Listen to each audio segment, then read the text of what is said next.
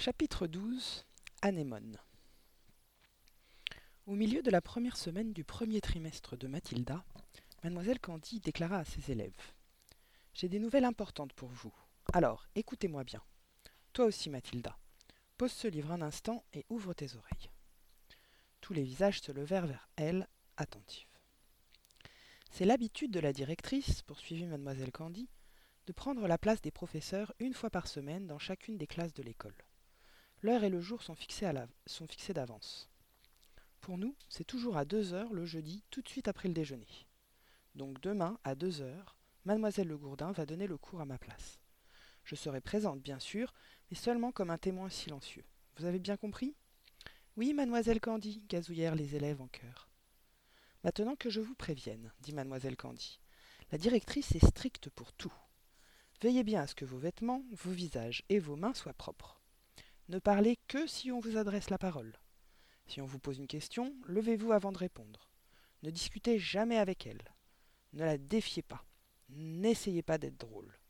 Si vous prenez ce risque, vous la mettrez en colère, et quand la directrice est en colère, il vaut mieux se méfier. Tu parles, murmura Anémone. Je suis certain, reprit mademoiselle Candy, qu'elle vous interrogera sur ce que vous avez appris cette semaine, c'est-à-dire la table de multiplication par deux. Je vous conseille donc de la réviser ce soir en rentrant chez vous.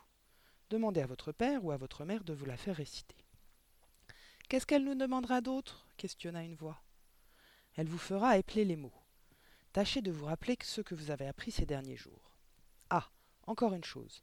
Il doit toujours y avoir un verre et un pichet d'eau prêts sur la table pour la directrice quand elle vient faire les cours. Alors, qui va veiller à les préparer? Moi, répondit Anémone. Très bien, Anémone, dit mademoiselle Candy. Tu seras donc cherché, chargé d'aller à la cuisine, d'y prendre le pichet, de le remplir, et de le mettre sur la table avec un verre propre avant le début de la classe. Et si le pichet n'est pas dans la cuisine? Il y a une douzaine de pichets et de verres pour la directrice à la cuisine, dit mademoiselle Candy. Ils servent dans toute l'école. Je n'oublierai pas, dit Anémone, c'est promis. Déjà, l'esprit industrieux d'Anémone envisageait les possibilités que pouvait lui offrir la tâche dont elle s'était chargée. Elle rêvait d'accomplir un geste héroïque. Hortense, son aînée, lui inspirait une admiration sans borne pour les exploits qu'elle avait réalisés à l'école.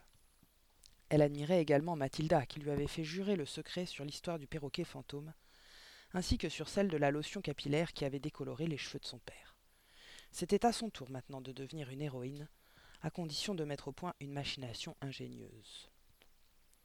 En rentrant de l'école cet après-midi-là, elle commença à passer en revue les diverses possibilités qui s'offraient à elle, et lorsqu'enfin lui surgit à l'esprit le germe d'une brillante idée, elle entreprit d'établir son plan avec le même soin que le duc de Wellington avait mis à préparer la bataille de Waterloo. Certes, dans le cas présent, l'ennemi n'était pas Napoléon. Mais jamais, à l'école de la minoire, quelqu'un n'avait admis que la directrice était un adversaire moins formidable que le fameux empereur français. Il faudrait faire preuve d'une grande dextérité, se dit Anémone, et observer un secret absolu si elle voulait sortir vivante de sa téméraire entreprise. Au fond du jardin d'Anémone se trouvait une mare plutôt boueuse où vivait une colonie de tritons. Le triton, quoique assez répandu dans les étangs d'Angleterre, reste en général invisible aux humains car c'est une créature timide et craintive. D'une laideur repoussante, le triton ressemble un peu à un bébé crocodile, mais avec une tête plus courte. En dépit de son aspect rébarbatif, il est parfaitement inoffensif.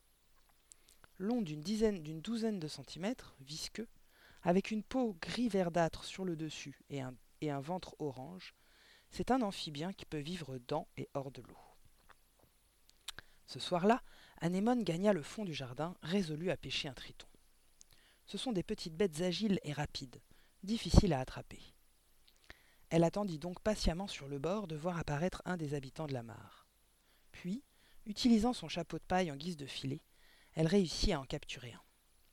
Elle avait garni son plumier d'herbes aquatiques, prête à recevoir la bestiole, mais elle constata qu'il était bien difficile de sortir du chapeau le triton qui gigotait et se tortillait comme un diable, d'autant que son plumier était à peine plus grand que le batracien. Lorsqu'elle eut enfin réussi à le faire entrer dans la boîte, elle dut veiller à ne pas lui coincer la queue en faisant coulisser le couvercle. Un de ses petits voisins, Robert Soula, lui avait dit que si on coupait la queue d'un triton, cette queue continuait à vivre et donnait un triton dix fois plus gros que le premier. Il pouvait atteindre la taille d'un alligator. Anémone ne le croyait guère, mais elle préférait éviter le risque d'une telle métamorphose.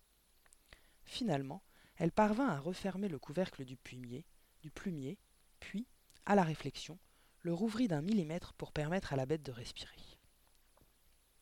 Le jour suivant, elle transporta son arme secrète à l'école dans son cartable.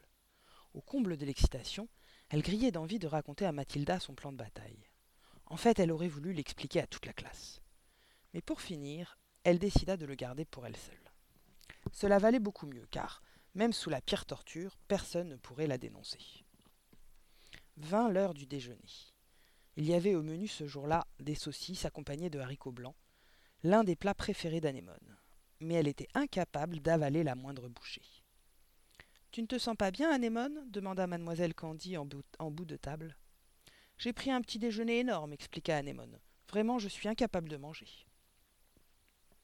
Le repas terminé, elle se précipita à la cuisine et y trouva l'un des fameux pichets de mademoiselle Le Gourdin. C'était un récipient ventru de grès bleu verni. Anémone le remplit à moitié d'eau, le porta avec un verre dans la classe et posa les deux objets sur la table de la maîtresse. La classe était encore vide. Rapide comme l'éclair, elle sortit son plumier de son cartable et entre, entr'ouvrit le couvercle. Le triton se tenait immobile.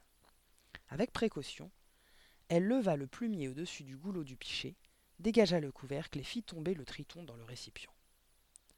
L'animal toucha l'eau avec un floc léger puis se trémoussa frénétiquement quelques secondes avant de s'immobiliser.